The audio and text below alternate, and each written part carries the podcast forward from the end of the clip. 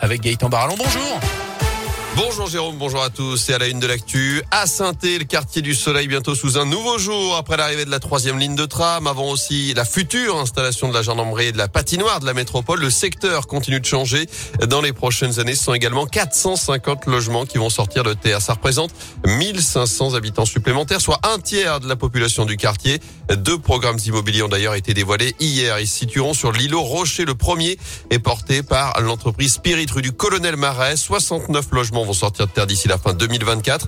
Et à proximité, l'autre projet comportera 67 habitations réparties sur trois bâtiments et cet îlot se veut un peu particulier, Anthony Perel. Du bois et du verre, c'est ce qui ressort de ce projet porté par Ideum, spécialiste dans le logement dit abordable. Les appartements seront situés à deux pas de la station de tram Bardo. Ils iront du T2 au T4. Arnaud Moisan, directeur général adjoint d'Ideum. Vous allez avoir des beaux logements avec des belles surfaces, des aménagements de cellules qui sont modulables. Un rez-de-chaussée, il y aura des jardins euh, qui seront privatifs.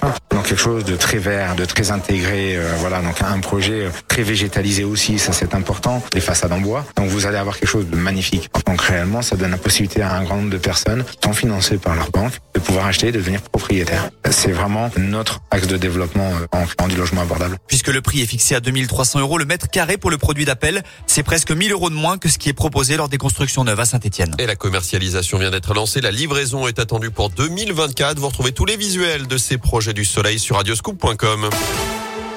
Dans l'actu également, le 14e jour de guerre en Ukraine. Hier, le président américain a remis la pression sur la Russie. Joe Biden a ordonné un embargo sur les importations de pétrole et de gaz russe. Le Royaume-Uni va également stopper les importations d'ici la fin de l'année. McDo, Starbucks et Coca arrêtent également leurs activités en Russie. Sur le terrain, les premiers civils ont été évacués via les couloirs humanitaires de la ville de Soumy dans le nord de l'Ukraine. Ils sont arrivés en sécurité dans le centre du pays. En revanche, à Mariupol, 300 000 civils restés coincés selon Kiev qui accuse les Russes de ne pas respecter ce couloir humanitaire. L'armée russe qui a annoncé une nouvelle trêve pour l'évacuation des civils en Ukraine à partir de 8 heures ce matin. Dans le reste de l'actualité, deux hommes blessés par balle hier après-midi à Pont-du-Château dans le Puy-de-Dôme. L'auteur des coups de feu après la fuite à bord d'une voiture, il reste introuvable. Les victimes originaires de la Loire ont été prises en charge par les pompiers Le SMUR. L'une d'elles blessée à la joue selon la montagne, l'autre à la main. Leurs gens ne sont pas en danger. Un homme qui serait indirectement lié à l'affaire a également été interpellé. Un conflit autour de la vente d'un véhicule pourrait être à l'origine de l'altercation.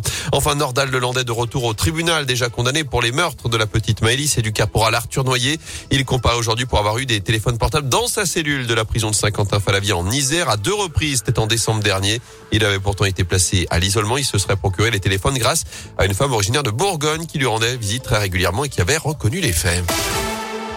En foot, un rendez-vous à ne pas rater pour le PSG. Huitième de finale retour de la Ligue des Champions ce soir. Un choc sur la pelouse du Real Madrid. Ce sera à partir de 21h. Les Parisiens vainqueurs, je vous le rappelle, 1-0 à l'aller grâce à Kylian Mbappé qui devrait bien être présent ce soir malgré un coup reçu au pied cette semaine à l'entraînement.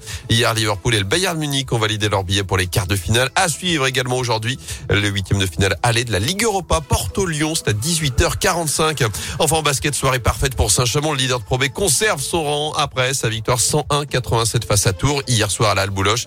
Et on a pris également la prolongation pour une saison du coach Alain Tinet qui verra donc l'arrivée de la future salle à Saint-Chamond et peut-être la montée en Betclic Elite. Eh oui.